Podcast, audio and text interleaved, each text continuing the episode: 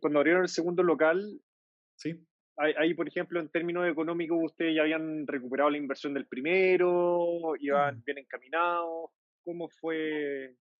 Habíamos recuperado, yo creo que parte del capital y la deuda del primer local, porque el primer local lo hicimos parte con capital propio y otro pedazo con deuda, entonces yo te diría que estábamos como no lo tengo preciso, pero yo te diría que como de, habiéndonos devuelto la plata a los socios o, la deuda, una de las dos, y, al tiro la inercia y el flujo que genera el propio negocio nos permitió ir a, abrir la segunda sucursal.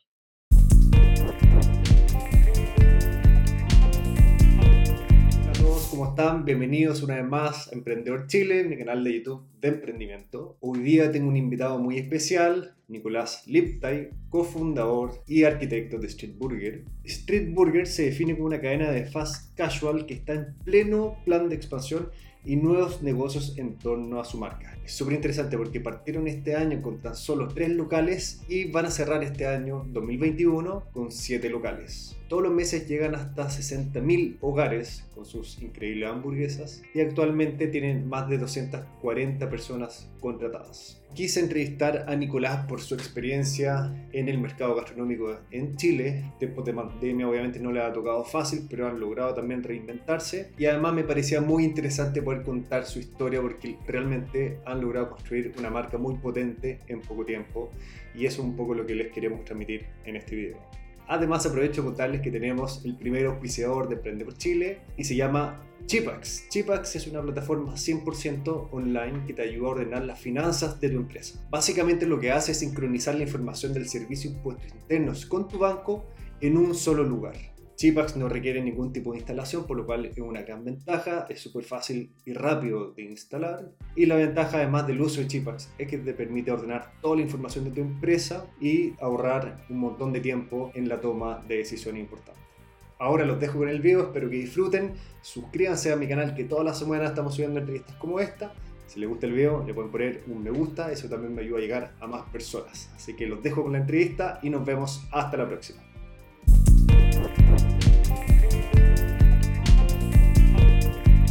Hola Nicolás, ¿cómo estás? Bienvenido a tenerte en nuestro canal de emprendedores. Buenísimo. Hola François, muchas gracias por, por la invitación a, conversar justamente de, emprendimiento.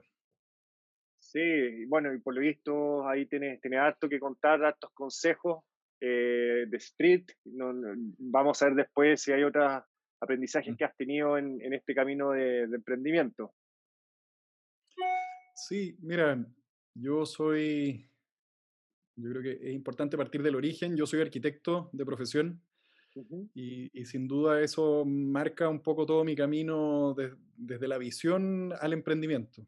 Yo partí súper joven, recién salido de la universidad eh, con, un trabajo corto en una inmobiliaria eh, y después me pasé al tiro a armar empresa en conjunto con, con dos socios, los cuales, eh, con los cuales desarrollamos una marca bien bien importante en el mundo de la implementación de, retail, de, nos dedicamos a hacer diseño, construcción y equipamiento em, para farmacias, bancos, tiendas, ah, retail.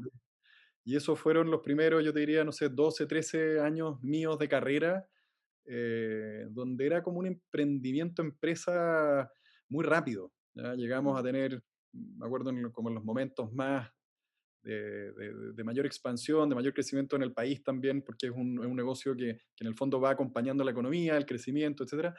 Debemos haber sido unas 400, 500 personas, era una, una empresa bien grande.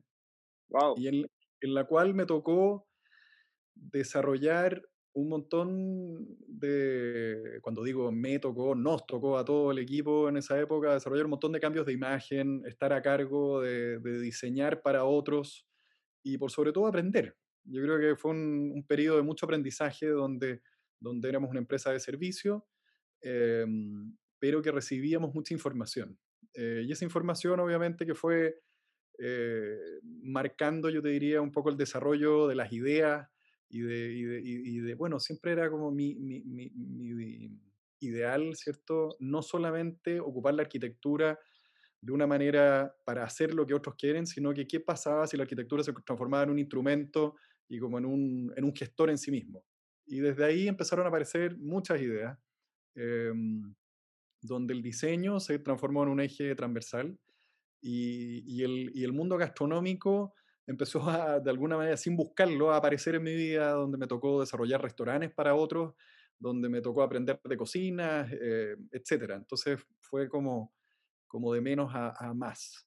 Y mi primera experiencia mi primera experiencia con el mundo gastronómico fue a través de, como te contaba, de diseñar tanto mm, restaurantes eh, como cadenas de, de, comida más comida rápida. Em, y, yo diría que el primer acercamiento ya donde participamos como socios con, con el grupo que, que yo tenía eh, fue en una cadena de sushi, que llegamos a tener en ese minuto, no sé, 10 locales y que tuvieron un impacto bien, bien bonito porque, porque nos posicionamos en, en, un lugar donde nadie estaba, que eran los patios de comida, y entendimos de alguna manera cómo, cómo democratizar un poquito ese producto en esa época. Estamos hablando de 10, 12 eh, años atrás, entonces eh, nos sirvió como un primer approach a, a, lo que significaba armar un negocio de comida con todas las complejidades que tiene, porque es, es, bien conocido de que, de que, el rubro de comida es delicado. Eh, pero la verdad que tiene, tiene un montón de aristas. Tiene la parte sanitaria, tiene la parte implementación, tiene la, la parte operativa del día a día, del labor, de, de un montón de, de dificultades que, que, que, yo creo que parte del,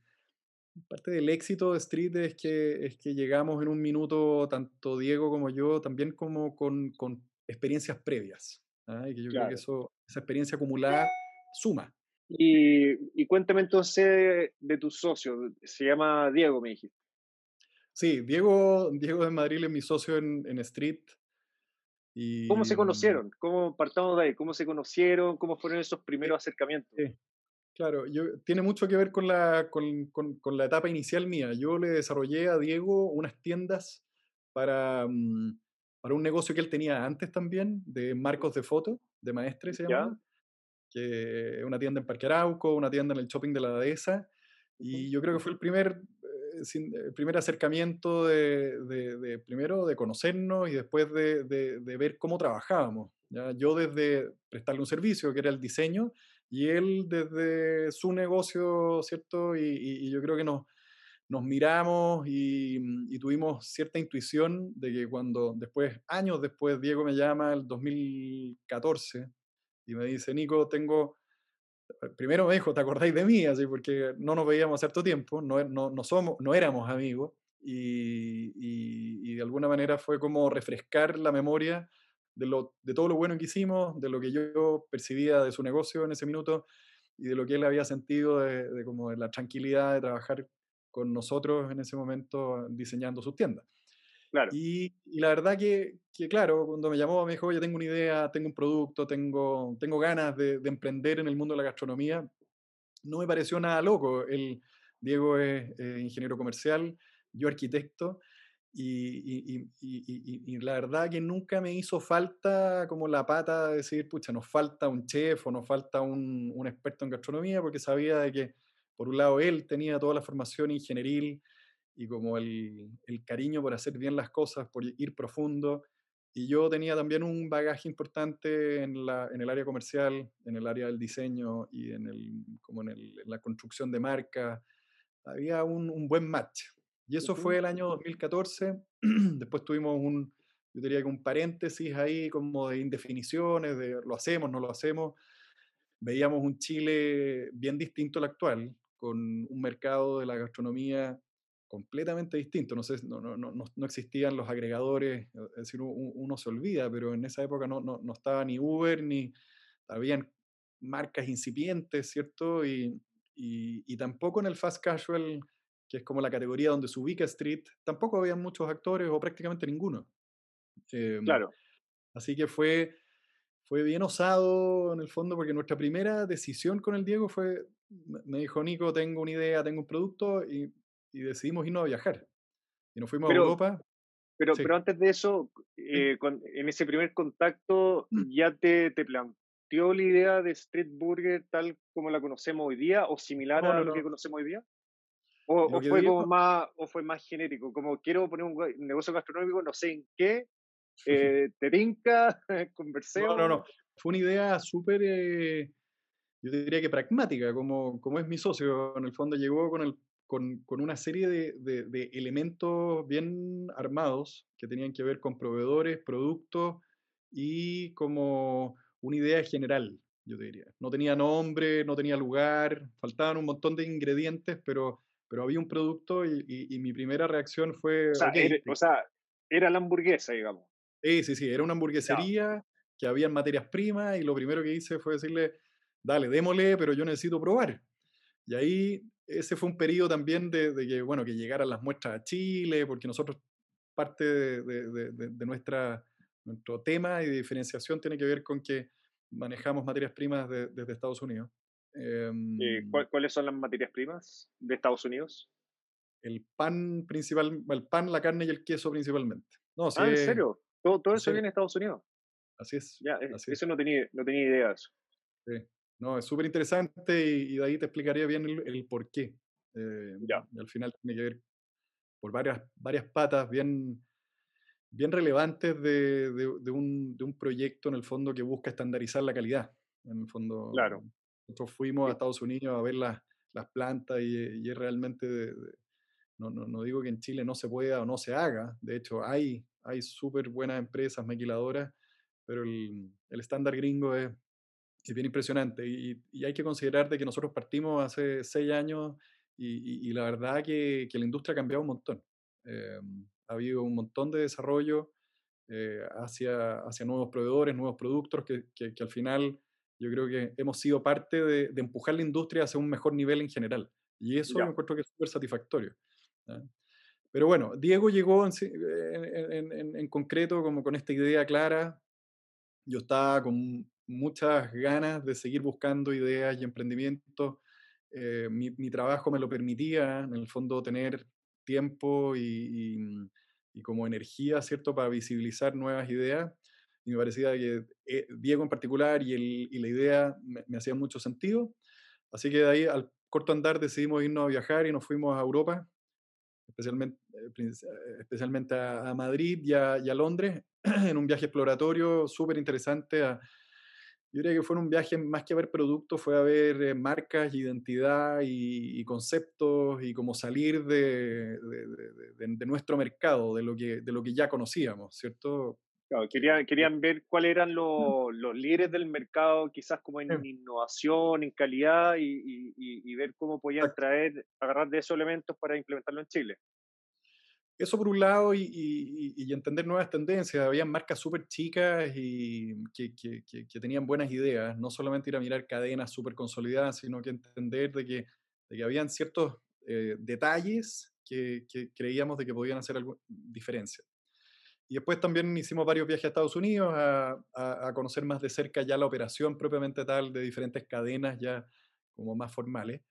Y, de todo ese enjuague, viajes, tiempo, ideas, mucho comer, mucho viajar, mucho conversar, mucho... Eh, la verdad que, que, fue apareciendo Street eh, y, y, las fases fueron como la etapa de viaje y de ideas, después la marca propiamente tal, que fue un proceso que hicimos con Rodrigo Alonso y Roberto Race, que fueron nuestros diseñadores que, que, que, de la nada, en el fondo, armamos, eh, yo diría que fue un trabajo conjunto bien interesante y entretenido y que es parte de nuestra historia, el llegar al nombre, al logotipo y, y, y cómo, y cómo se bajó. Eh, teníamos todo el tiempo del mundo porque no teníamos ni un apuro, es decir, este era un emprendimiento como como que no teníamos un límite de ya tenemos que abrir pasado mañana, sino que también fuimos haciendo las cosas con harto tiempo, harto, mm, harta, harta búsqueda. Eh, yo creo que yo creo que eso nos permitió ir, ir, ir bien profundo. Acá, acá y, tengo una, una pregunta claro. que, que creo que es relevante. Desde el minuto en que Diego te llamó por teléfono, te contó esta idea, hasta que se fueron de viaje, ¿cuánto tiempo pasó, más o menos? ¿Habrá sido un mes, un par de no, meses? Yo creo que unos seis meses más o menos, seis meses, ya. ocho meses, porque teníamos que volver a encantarnos, volver a, a, sentir la confianza el uno del otro, volver a encontrarnos como en la vida, o sea, ¿te fijáis? Claro, o sea, se, me imagino que tuvieron varias reuniones, sacaron números, hicieron mm. algo, revisaron costos, hicieron poco algo. número. Era poco, número, y más, guata, más eh, visión em, y, probar. Yo creo que mi, punto de, inflexión a, incorporarme a, la invitación de Diego tenía que ver con probar. después de los viajes llegaron las muestras a Chile, comimos en Chile en su casa y, de ahí que no, no, hemos parado a comer, no hemos parado de probar y de, de, avanzar en, un proceso que, que a nivel de desarrollo de producto también ha sido muy interesante, muy intenso. Y, y, ya, y en este viaje, tanto en Europa como en Estados Unidos, ahí ustedes iban como cliente a estas diferentes cadenas o restaurantes y, probaban los productos o además los dueños le abrieron como las puertas como para conocer cómo funciona el negocio por dentro? No, no, no, no. No, muy exploratorio, muy, muy así de, turismo, turismo, claro, turismo gastronómico. Claro. Comíamos un montón, olvídate, em, eh, es, bonito porque tenemos un montón de fotos, anécdotas de, nuestra agenda del día, era espantosa. hasta, eh, desayuno comían hamburguesas. Nuestras señoras se ríen hasta el día de hoy porque era como el viaje soñado, era como trabajo, pero en verdad vaya a comer y vaya a caminar y vaya como a, explorar ciudades, lugares, conceptos, es, muy entretenido, la verdad. Em, y eso lo seguimos haciendo hasta antes del, del, COVID, era como parte de nuestra rutina anual, pegarnos buenos viajes a, conocer proveedores, a conocer lugares y, y seguir en contacto con, con, ciertas tendencias que nos parecen relevantes de mantener y de no quedarse como pegado y enclaustrado en, en, en nuestro mercado que, que tiene límites, es, pequeño mm. em, y, creo que esa, eh, mirar para afuera hace, hace bien, hace bien. Sí, eh, no solamente llevar el negocio para afuera, sino que también implementar cosas acá de afuera. Claro, a, a mí, por ejemplo, algo que, que, me ha llamado mucho la atención en distintos viajes que he hecho a Estados Unidos, por ejemplo, es la manera en que te atienden, como las ganas con las que te atienden, el entusiasmo, eh, lo bien que te tratan y, muchas veces eso me he dado cuenta que contrasta mucho con, con, lo que se ve en Chile. Entonces yo siempre he dicho, bueno, ahí por lo menos ya hay una oportunidad de cosas que se pueden implementar desde afuera a Chile, quizás sin, sin, mucha dificultad. sí, e, e, es, difícil porque tiene que ver con el estándar de servicio, con la manera de contratar a tu equipo em, y, y, cómo construyes cultura, algo que nosotros hemos venido trabajando hace mucho rato y, hoy día con harto, la verdad, orgullo, te puedo decir que, que, tenemos una empresa que, que tiene una manera de trabajar y una manera de ver el crecimiento y ver el futuro y ver las estrategias bien, bien alineada, muy, muy entretenida, muy, muy consciente, eh, tanto a nivel matriz en nuestra oficina central como los locales, cada uno con sus objetivos y con luchas del día y sus desafíos, pero pero justamente hoy día que vengo saliendo de una reunión de, de coordinación de apertura de nuestra quinta tienda, eh, uno ve un compromiso por el estándar y por elevar el nivel de la industria que, que, da gusto. claro. es muy bueno y es inspirador ser parte de eso eh, en estos momentos del mundo, que, que está todo tan, tan difícil. Sí. Oye, Nicolás, entonces hicieron este viaje, volvieron a Chile con toda esta idea, con toda esta motivación, estas ganas, y el primer paso fue eh, crear como la marca, el logo, como el tema de imagen. Sí. Fue, yo diría que fue llegar, probar y ahí ya meternos duro en la planilla de costos y como de entender el negocio que podía haber detrás. Eh, hasta antes el viaje era como una exploración. Imaginémonos por un momento de que no hubiera habido negocio el viaje ya lo teníamos en el cuerpo y era, ya había sido ya en sí mismo algo eh, como muy valioso. Eh, pero después no, lo bajamos a la planilla, Diego ahí con su experiencia se metió, se metió, se metió, trabajador como nadie, y, y, nos dimos cuenta que había un potencial negocio súper interesante. Y de ahí me tocaba a mí mi pata, que era encontrar un local que fuera que fuera viable en nuestro modelo, ¿cierto? Porque obviamente que Street no parte creyendo de que íbamos a hacer una cadena como somos hoy día y con la visión que tenemos hoy, sino que era hagamos una tienda y veamos cómo nos va, ¿cierto? Porque estábamos introduciendo un producto muy distinto al, al que había en ese minuto, que es una hamburguesa mucho más chiquitita y con producto de mucha calidad y con un precio más caro que el resto. Entonces, había un riesgo implícito no menor, Era como mover la aguja para un lado que nadie lo estaba haciendo. Eh, en Chile, en general, uno estaba acostumbrado en ese mundo a, comer harto por poco. Eh, y nosotros, nuestra propuesta era come bien y tenéis que pagarlo, porque en definitiva es, y, nosotros hemos sido siempre como muy cuidadosos en, no necesariamente contar la historia completa, pero, pero en esta entrevista y en, y en esta lógica, ¿cierto? Eh, creo, que, creo, creo, que tiene sentido contar un poco más y ir un poco más profundo en, lo que significan proveedores de calidad, certificaciones, estandarización, que para nosotros es clave. Es clave cuando hace, no sé, 200, cerca de 250 mil hamburguesas al mes. Uf, wow. Eso con cuatro locales. Claro, así es. Entonces, eh, y bueno, y ahí yo partí en una búsqueda de, encontrar la primera ubicación y llegamos a este pasaje, no sé si te ha tocado ir en nuestro local de Isidora. Varias eh, veces. Varias veces, qué bueno. yo, eh, creo, yo, creo que, yo creo que debo haber ido, de hecho, cuando recién inauguraba esa primera semana, porque yo en ese minuto trabajaba muy cerca ahí. Perfecto. Claro, es, esa semana yo creo que haber sido las semanas más lindas de la, de la vida. Es decir, si uno va coleccionando momentos en la vida del emprendimiento, fue una semana que, que, que, eran soñadas, ¿te fijas? Porque en, nuestra, en nuestras mejores expectativas era vender X y vendíamos el doble.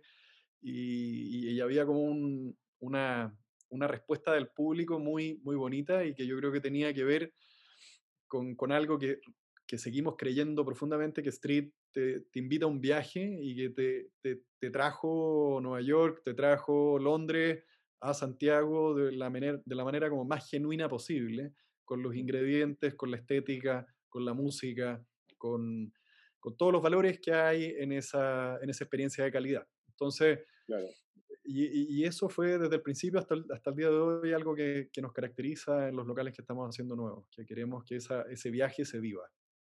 Eh, y encontramos el local, el local era un desastre, era este pasaje, más bien que, eh, un pasillo entre Don Carlos y Isidora, y yo creo que hoy día lo que, hicimos, lo que hicimos fue transformarlo en una pequeña plaza, en un punto de encuentro, eh, en un polo, ¿cierto? Que obviamente que ahí ya está el, el gran tiramisú, eh, y nosotros, obviamente, en nuestro, en nuestro lugar, eh, pero creo que le hemos dado dignidad a, una parte trasera de una calle muy linda que da a esta fachada continua francesa de, de edificio.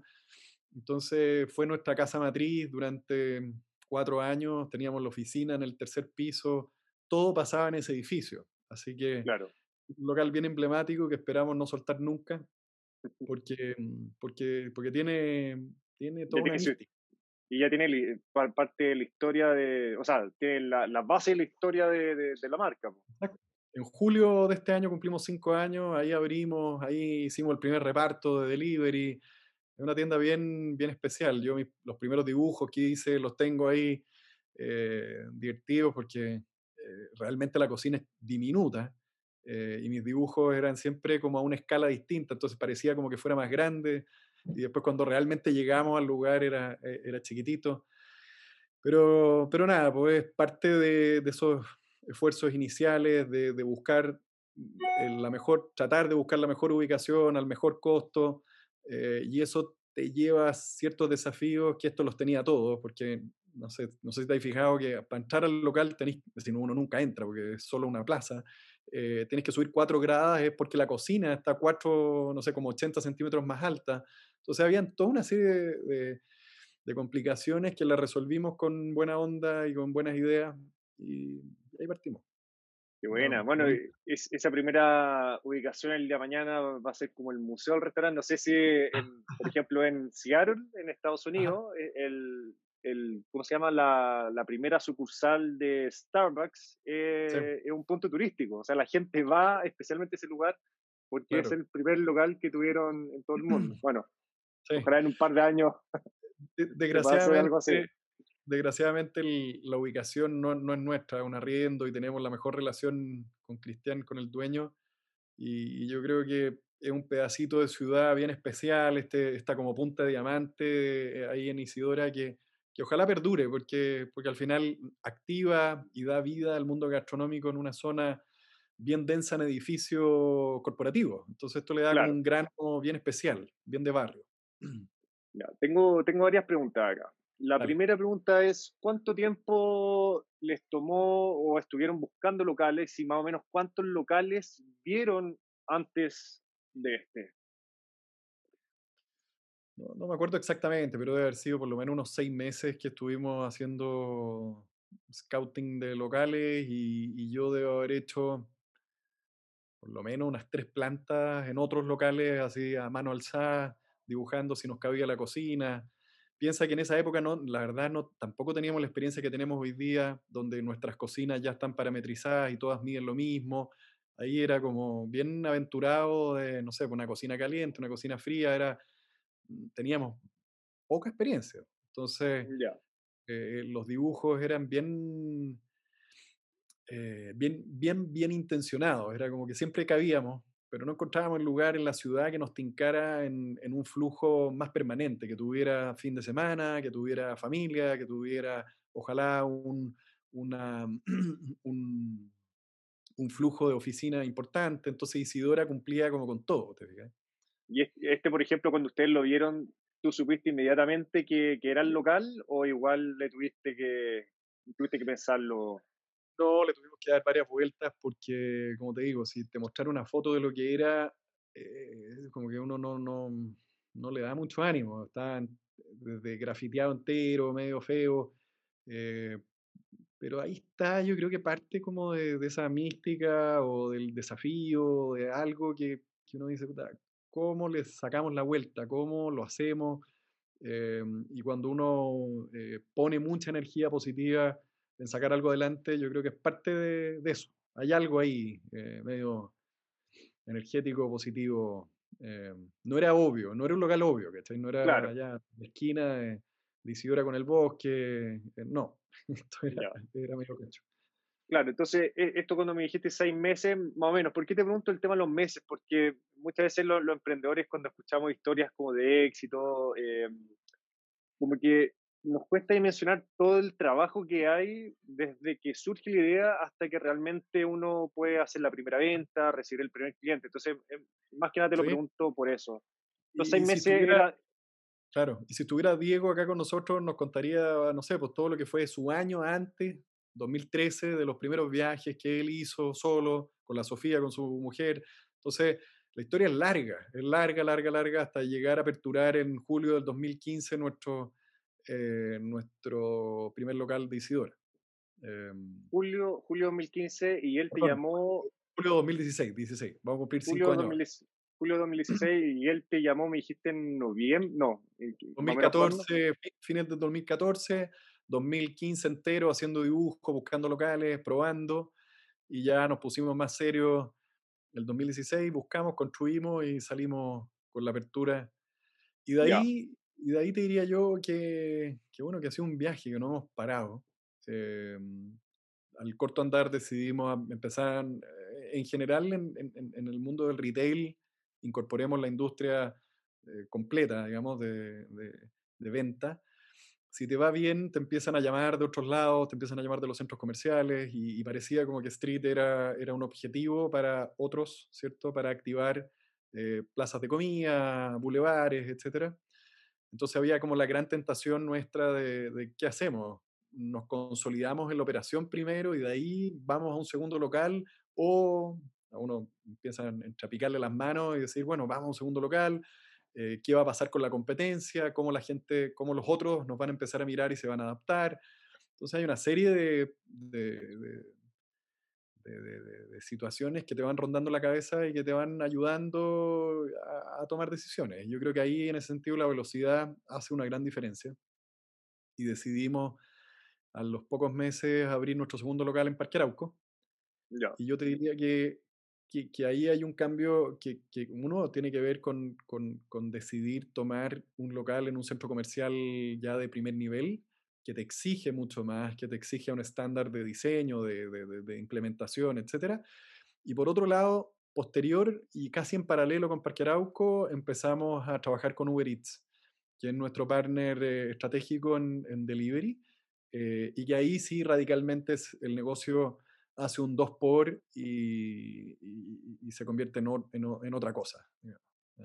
Y, y, nos obliga a tomar muchísima atención en lo que es esta nueva categoría que es las hamburguesas y las papas fritas, en cómo éramos capaces de llevarlas a las casas, no solo medianamente en buena temperatura y en buen estándar, qué sé yo, sino que cómo uno podía transportar a través del packaging, a través de, de ciertos conceptos de la relación entre tu Instagram y todo el mundo digital, eh, el mundo real del producto y la caja, cómo llevamos la experiencia de nuestros locales a las casas de nuestros clientes. Y eso, y eso ha sido un desafío precioso, eh, de, mucho, mucho, mucha ingeniería, de mucho diseño, eh, y que son en ámbitos que, nos encanta trabajar con Diego, así que es como, como han dado ser para nosotros, la verdad. Oye, y cuando, abrieron el segundo local, sí. Ahí, por ejemplo, en términos económicos, ustedes ya habían recuperado la inversión del primero, iban mm. bien encaminados. ¿Cómo fue Habíamos recuperado, yo creo que parte del capital y la deuda del primer local, porque el primer local lo hicimos parte con capital propio y otro pedazo con deuda, entonces yo te diría que estábamos como, no lo tengo preciso, pero yo te diría que como de, habiéndonos devuelto la plata a los socios o, la deuda, una de las dos, y, y al tiro la inercia y el flujo que genera el propio negocio nos permitió ir a a, abrir la, segunda sucursal. Ya, perfecto. ¿Y, ustedes tuvieron como la, tentación de, que, de quedarse solo con un local, que solo fuera un local, o siempre esto fue, esto lo crearon pensando en expandirse a, no sé, más ciudades, eventualmente a otros países? Yo te diría que, que no, nunca lo pensamos ni como cadena ni como uno pensamos, tal vez lo pensamos poco y, y, no es lo usual, tal vez en los planes, es decir, en, la lógica de un emprendimiento uno tiene un plan de negocio un poco más con una visión de mediano plazo, tal vez no de largo, pero de mediano. Yo creo que con, con Diego teníamos una visión más bien corta y de que, oye, si nos va bien, hagamos otro, pero, pero por ahí. Eh, y la verdad que, que, esto sin duda ha sido mucho, mucho, mucho más de lo que nosotros nos, nos podíamos de verdad imaginar. Pero no solamente en venta, eh, porque uno podría irse solamente como a ese campo, de que el negocio ha sido muy bueno, sino que también yo creo que a nosotros dos nos ha generado un vínculo con el, con el negocio, con la industria, con nuestro equipo, eh, que va más allá del resultado solamente. Claro, qué bueno eso. Y, y tengo una pregunta también que de antes, que, también es algo que son temas que, los emprendedores yo sé que desean saber. ¿En qué minuto de todo este proceso, por ejemplo, ustedes dijeron, ya Diego, creemos la empresa, armemos una sociedad y hagamos esta cosa realmente en serio? Porque una cosa es como soñar, pero llega un punto en que hay que finalizar. ¿En qué mm. minuto fue eso?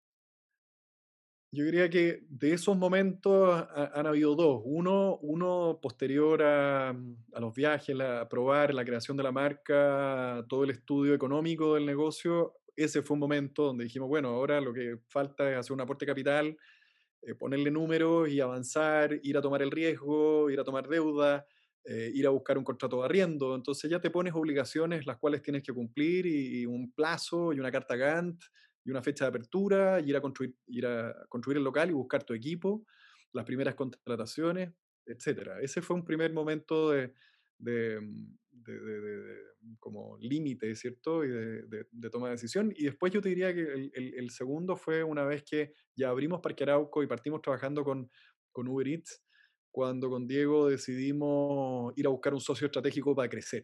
Porque ese es otro momento, ¿ya? Porque hay un momento del emprendimiento más digámoslo así, más a pulso, y el otro tiene que ver con la etapa 2, que es la cual estamos desarrollando hoy día. Ya. Que, ahí, que ahí lo que hicimos fue ir a buscar un partner estratégico que nos permitiera hacer un aumento de capital en la empresa eh, y poder darle un dinamismo y una velocidad al crecimiento más grande. Eh, y ese fue el Fondo Endurance, que en un proceso, no sé cuánto habrán sido, unos ocho meses, nos pusimos de acuerdo en, la estructura general y, ingresaron en julio-agosto del 2020 em, a la propiedad y, de ahí también. Imagínate, eso fue en agosto, abrimos el local de los trapenses, un, un mes después de eso, después vino el 18 de octubre, la crisis social, la cual sin duda impactó... no ah, entonces, fue el 2019. No, ah, perdón, tienes razón. 2019, es que como que el 2020 no... pasó, pasó, volando. Tienes toda la razón. Fue julio del 2019. Em, después abrimos los trapenses eh, acá en la dehesa. Después, eh, crisis social, ¿cierto? Que evidentemente pone en un, en una visión como de, al menos un poco de, observar la situación general y tomar decisiones con, más calma, porque hasta ahí teníamos un plan de negocio de avanzar muy rápido. Y pasa el verano, ya empezamos a, empezar a mirar locaciones nuevas para abrir el cuarto, quinto, sexto local y, viene el COVID, ¿cierto? Que, que bueno, ahí cada, cada empresa ha tenido una historia muy particular. Yo obviamente que te puedo contar en resumen lo que ha sido para nosotros eh, todo esto, ya más de un año en, el cual estamos navegando. Así que eh, muy, muy, muy interesante todo lo que ha sido el proceso. Bueno, ustedes justamente como están enfocados en el, en el delivery, yo creo que el COVID los pilló bien parados comparado con muchos otros lugares que, que no estaban para nada enfocados en delivery. No, sin duda, sin duda el, el em, como el, el, cronograma, ¿cierto?, de, nuestra, de nuestro crecimiento favoreció el hecho de haber tenido dos locales, el haber empezado a hacer delivery previamente, llegar mucho mejor preparado a esta situación que nadie tenía contemplada bajo ningún supuesto de nadie. Entonces, claro que, en el minuto de que, de que se cerró por completo el país, nos fuimos a cuarentena, nosotros decidimos cerrar toda la operación, independiente que pudiéramos seguir haciendo delivery, pero nuestra decisión como corporativa fue cerrar, entender cómo íbamos a operar, mantuvimos todos los puestos de trabajo por 30 días y buscamos la manera de cómo, de, cómo íbamos a defender nuestro negocio, cómo íbamos a defender Street y cómo íbamos a cuidar a nuestra gente, a nuestro equipo desde el primero hasta el último y también cómo íbamos a cuidar al cliente final que a través de, no sé si el, COVID hoy día es completamente distinto a un año atrás, un año atrás había muy poca información eh, de cómo se transfería, de los cuidados que había que tener, hasta, hasta cuándo se iba a acabar. Uno hablaba de, no sé, son cuatro semanas, son, era como un puente que nunca se acababa, era, cada vez se iba moviendo más hacia adelante y se sigue moviendo. Entonces, también en la expectativa y en el trabajo de equipo era como, uff, muy, muy, muy agotador, porque era como luchar contra una ola que venía y venía y venía. Porque, por eso te lo cuento, porque, porque pareciera que no, como por la lógica de, de hacer delivery nos tenía que ir bien, y la verdad que, que efectivamente nos fue bien, pero con muchísimo trabajo, con reinventar un montón de procesos eh, tecnológicos. Eh, y, yo creo que acá el, el, el, gran invento o el, gran factor de diferenciación con, con, toda la competencia en general, ¿eh? si acá no, yo siento que nosotros no competimos con, con las hamburgueserías, nosotros competimos con la comida que llega a tu casa bien, en calidad y en estándar, ese, porque al final la comida son ocasiones de consumo, son ocasiones que uno quiere celebrar, que se quiere juntar, y en el fondo es la gran pregunta, bueno, ¿qué pedimos? Eh, ¿Quién manda en la casa? ¿Los niños, el papá, la mamá, el momento, el día? Entonces, ¿cómo Street se ponía en la mesa? ¿Cómo nos poníamos dentro en la, en, la decisión? ¿Y cómo nos hacíamos atractivos?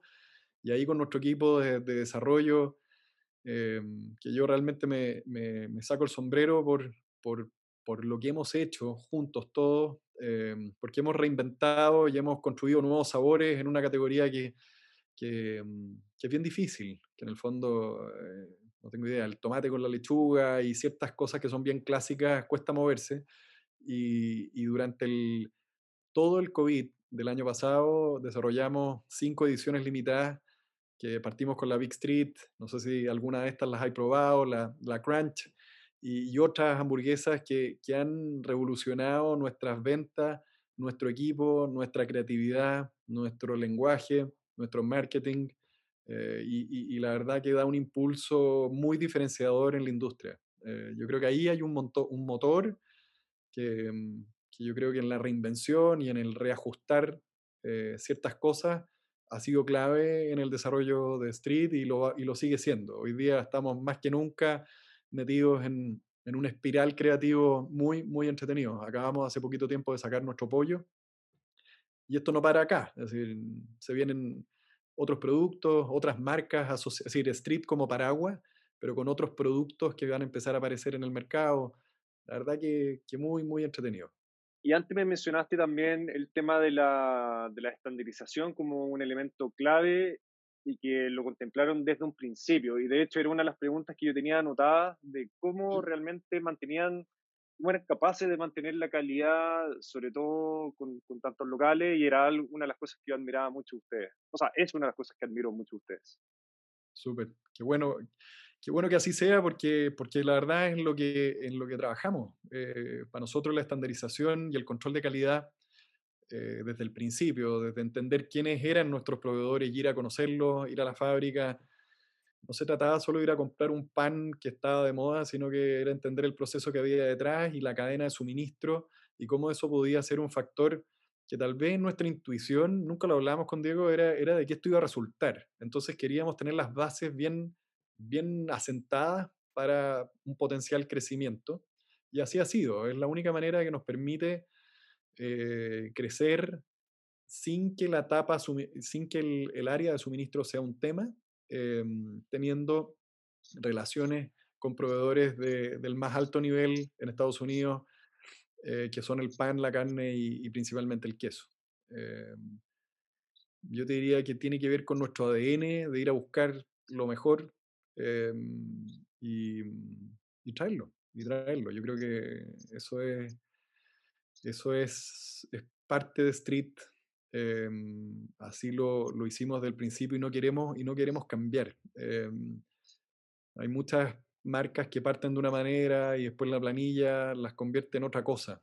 Em, nosotros estamos muy seguros, y así lo demuestran nuestros números y nuestra, nuestro crecimiento, de que, de que cuando uno es consistente, obviamente que, que, hay frutos que vienen tal vez no inmediatamente, si uno tiene una mirada muy corta, podéis equivocarte, podéis eh, cambiar, eh, puedes creer que tu marca es lo suficientemente sólida para sujetar un cambio de producto y, y, nosotros creemos de que producto y marca van de la mano.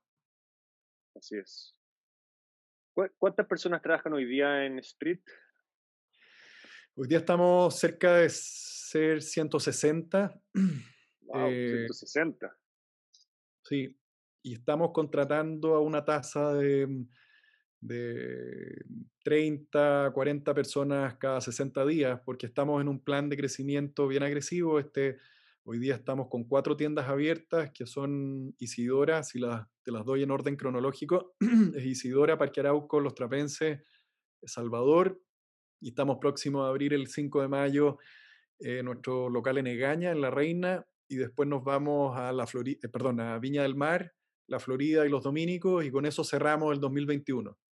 Entonces, a pesar de estar en un año de, crisis en el fondo, porque no, es un, no ha sido un año fácil, eh, la verdad es que estamos cumpliendo los objetivos de, de, nuestro directorio, de nuestro presupuesto, de nosotros mismos. Nosotros tenemos un equipo extremadamente motivado y consciente que, mm, que queremos sacar adelante este proyecto como todos juntos. Y, mm, sin ellos no se puede hacer y juntos la verdad que se genera una diferencia eh, e, e, extremadamente notoria. Em, yo te diría que al principio, al principio cuando uno parte un emprendimiento tiene un equipo porque tiene que sacar adelante y abrir, no tengo idea, todos los días de la semana. Y si es que uno va consolidando procesos y construyendo confianza y generando vínculos y generando una cultura y un ADN, lo que en lo que te transforma es en un motor que es bien difícil de parar, eh, porque se comparten los valores y uno está hablando de lo mismo y cuando habla de calidad habla de lo mismo, porque hay ciertos factores en la industria de la comida que son bien subjetivos. ¿Qué es estandarización? ¿Qué es calidad? Eh, yo creo que Street ahí tiene las cosas bien claras. ¿Cómo se transmite cultura o cómo creas cultura? ¿Qué, han aprendido en, en, todo este proceso, sobre todo teniendo tantas personas en el equipo? Chuta, es, es un trabajo de todos los días. Eh, tiene que ver con, con, tantas cosas. Uno, con entender muy bien cuál es el perfil de la compañía. Nosotros, eh, después de, de y, ahí voy a ser súper franco, nos hemos equivocado un montón eh, y, y, hemos aprendido de esos errores y hemos logrado construir un perfil que, que se alinea con los valores que hemos construido y decidido que nos ayuda a que las personas que entran hoy día a Street están más alineados con, esta filosofía de trabajo. Eh, y todo lo que pasa en, los locales propiamente tal, en las jefaturas de local y en todos los liderazgos que hay en nuestro organigrama, eh, hay un trabajo, insisto, de día a día, de transferencia de conocimiento, de transferencia de estándar. De estándar. Eh, cuando uno parte, eh, por ejemplo, la gente que trabaja con nosotros y cuando parte se asombra del estándar de nuestras cocinas. Eh, al corto andar la entiende y al corto andar le parece que es lo correcto. ¿ya? Entonces algo que al principio te pareció que era distinto a la industria, qué sé yo, después lo normalizas y lo haces parte de, lo, de cómo se tienen que hacer las cosas. ¿ya? Y eso es un aprendizaje que, que, que, que yo creo que uno como empresario, como emprendedor, eh, tiene que tener la disposición a, estar ahí, estar en esos detalles, en la transferencia de conocimiento, en, la búsqueda de, de, homologar maneras de pensar y de ver. Eh, como te decía antes, si ponemos a 10 personas y hablamos de calidad y nos ponemos a escribir, lo más probable es que cada uno tenga su versión. Para poder construir cultura tienes que tratar y eh, metódicamente de que todos entendamos lo mismo.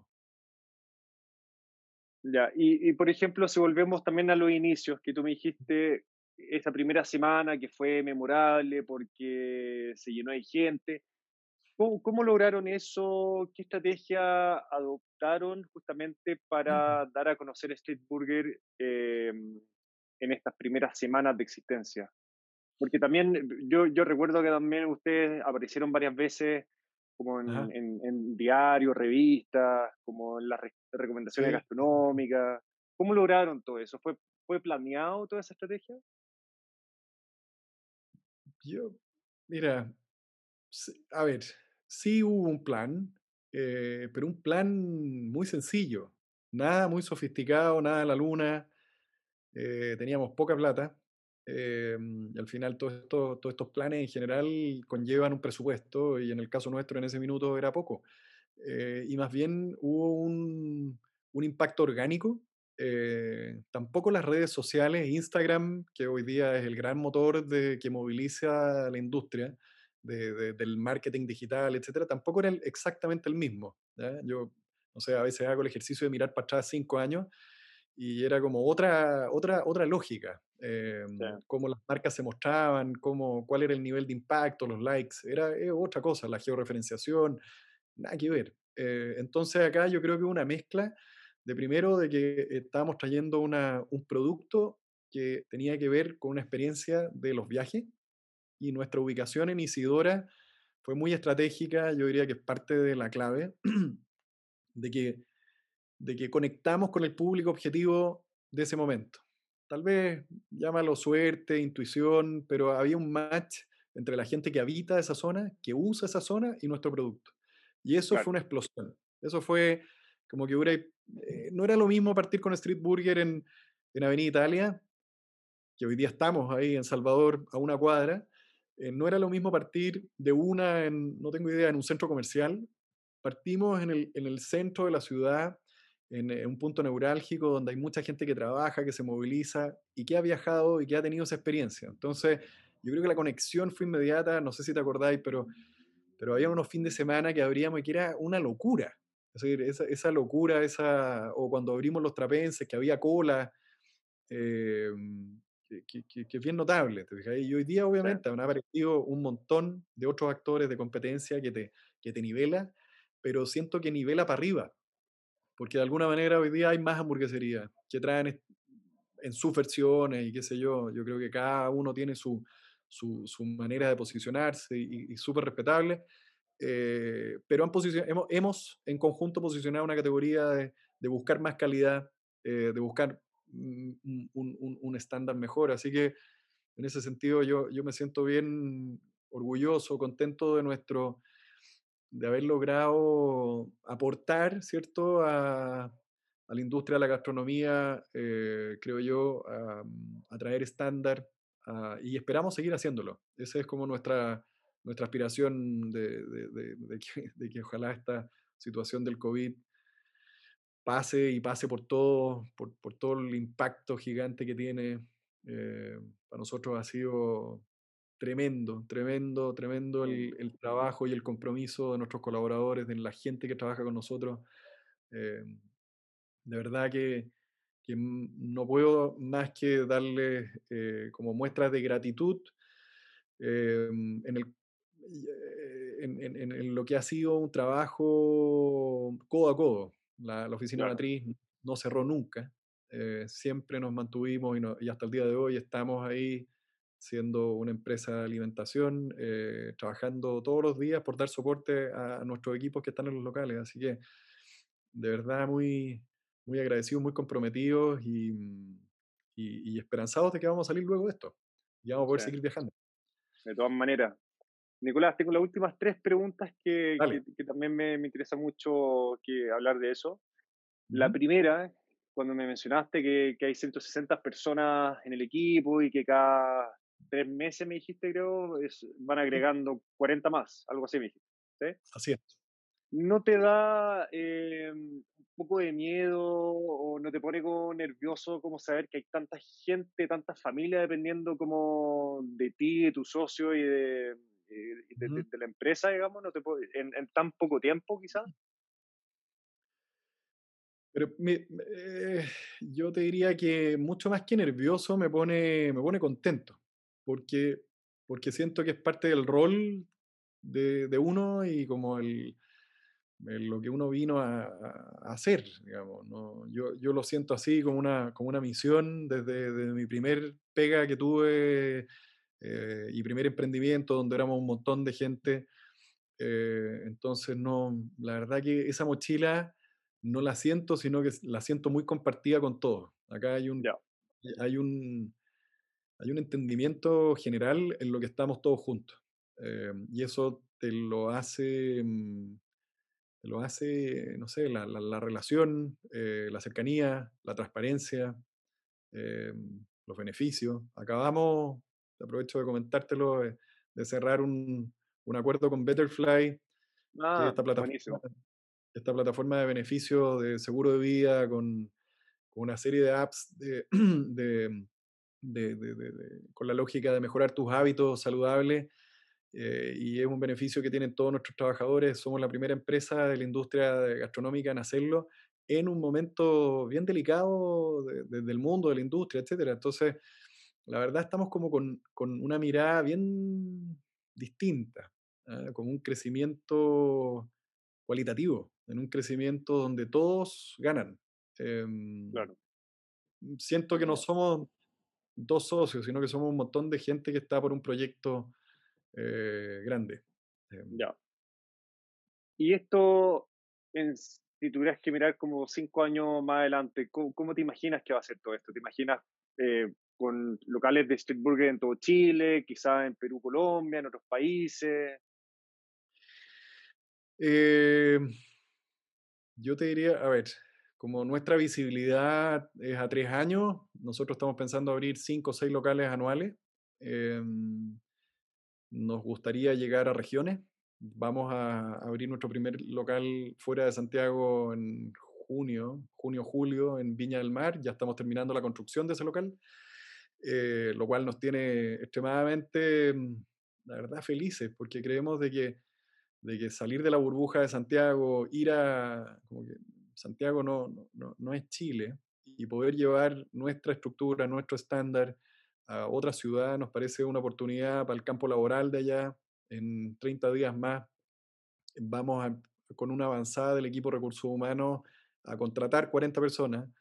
Entonces es como, a mí por lo menos me, ilusiona mucho la lógica del impacto en el trabajo. Yo encuentro que el trabajo, en definitiva, es lo que cambia, es lo que dignifica, es lo que moviliza. Entonces, si podemos hacerlo, ahí vamos a estar. Entonces, me imagino un street más presente a nivel país, eh, me imagino un street líder en innovación, tanto tecnológica como de producto.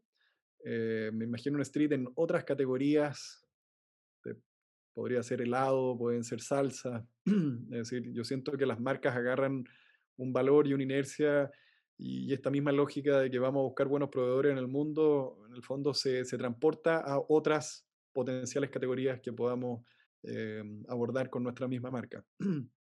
y, y, obviamente que está, hay, hay, una mirada fuera de Chile, eh, pero no, no, necesariamente en Latinoamérica. Eh, vemos hartas dificultades en temas de estabilidad política, temas económicos, en, en, poder llevar nuestro producto a los países vecinos. Fuimos, hemos ido a Perú, fuimos a México, Em, y, y, más bien no, no, no, nos gusta mucho Estados Unidos y Europa. Ya. Esa es nuestra... Mm, no, no, como, esa sería como la, tercera etapa. claro, claro, claro. Ya tenemos suficiente pega acá, así que... Pero, pero como una mirada un poco más lejana, yo creo que, que es un horizonte. ¿Hay, algún otro referente gastronómico en Chile que, que ustedes admiren o que ustedes hayan como mirado como, como ejemplo en algunos aspectos? Em, yo creo, eh, a ver, yo creo que hay muchos restaurantes, lo que pasa es que hay que hacer una diferenciación entre lo que son cadenas y lo que son restaurantes eh, ya más de, una posición. Yo creo que en el mundo de los restaurantes eh, más monoplaza hay grandes referentes. Yo creo que sin duda el tiramisú es al que a mí particularmente más me asombra por su una serie de valores que, que creo con, como con, con, el respeto los compartimos desde la lógica de la estandarización, el trabajo continuo, el no soltar, en que los dueños están ahí. Eh, y es una maravilla de operación, pues ver 500 personas que atienden día y noche sin parar durante ya, ya no sé cuánto tiempo llevan. Me acuerdo de haber sido muy joven, la verdad, y haber ido por Isidora y que era un local chiquitito. Esas como historias de éxito y continuidad y, y, y como no parar, no parar, no parar y, estar siempre ahí me parece que es notable. Eh, yo diría que ese principalmente. Hoy día, obviamente que conocemos mucho más la industria, eh, y, tenemos amigos y tenemos amigos que compartimos también visiones similares de crecimiento, de identidad. Em, entonces, te, puedo hablar de varios, pero, pero creo que sin duda me quedo, con el tiramisú. Ya, buenísimo. Oye, Nicolás, muchas gracias por tu tiempo hoy. Muy entretenida la, la conversación, conocer más la historia de ustedes, como la visión. Eh, los planes futuros. Yo acá me estoy quedando sin luz, me estoy quedando totalmente oscuro. Me habría quedado hablando y te habría hecho preguntas más, pero quizás eso va a ser para otro capítulo. Nuevamente, muy agradecido y bueno, todo el éxito en lo que se viene.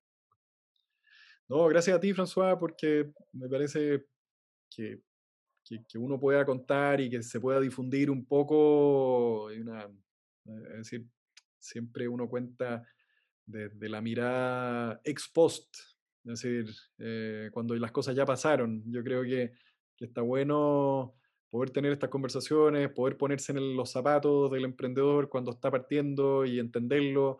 Y, aquí estamos para poder eh, apoyar eh, y mostrar que sí se puede y, que, y que con perseverancia, con trabajo, con, no sé, con buenas ideas, con, con, con, con, una mirada, yo te diría que como de, más de mediano o largo plazo, las cosas sí, sí caminan. Y, en este país hay espacio todavía, sin duda, para seguir desarrollando buenas ideas. Así que muchas gracias a ti por el espacio. Feliz. Ya. Gracias, Nicolás. Ya, Que estés bien. Luego. chao. chao.